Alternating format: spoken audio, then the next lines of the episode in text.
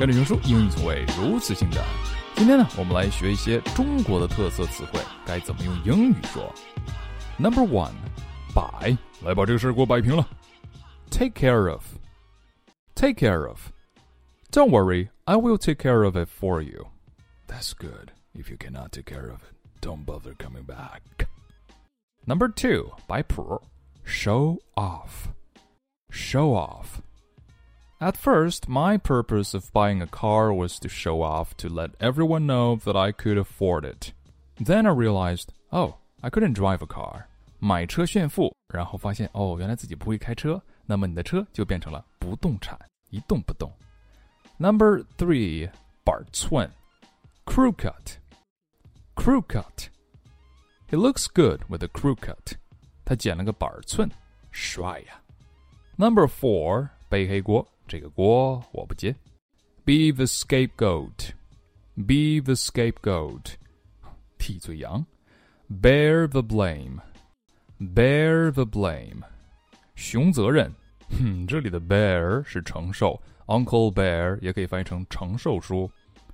If anything goes wrong, I'm always the scapegoat。这个锅你来背吧。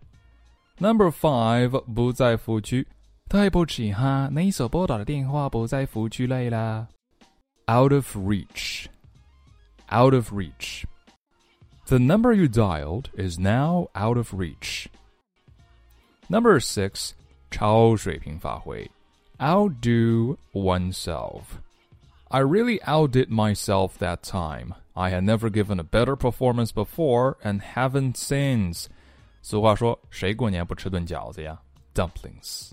饺子，嗯，yummy yummy。Number seven，吃老本儿，live off one's past gains or achievement.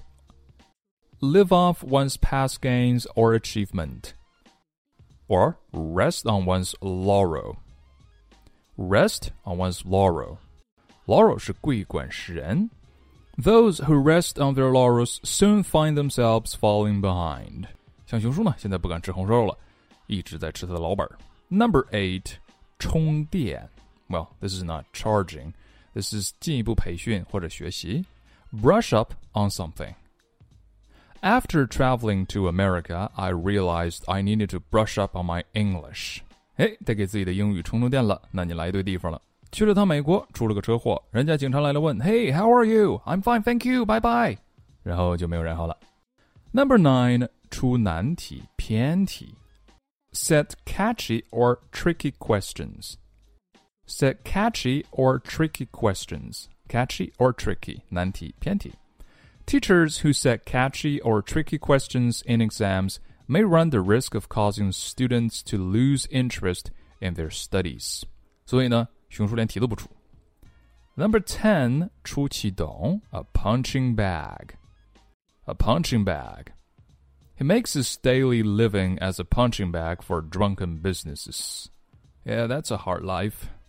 And that's all for today, guys. We've been talking about 中国特色的词汇如何用英语去说，还记得吗？Number one, buy, take care of, 摆平。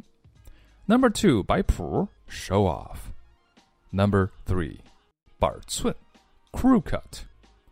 Number four, 背黑锅 be the scapegoat or bear the blame.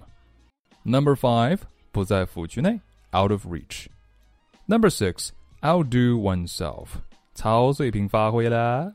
Number seven, 吃老本儿，live off one's past gains or achievement, or rest on one's laurel. Number eight, 充电，brush up on something. Number nine, 出难题偏题，set catchy or tricky questions. Number ten, 出气筒 punching bag. And you've been listening to the one and only Uncle Bear.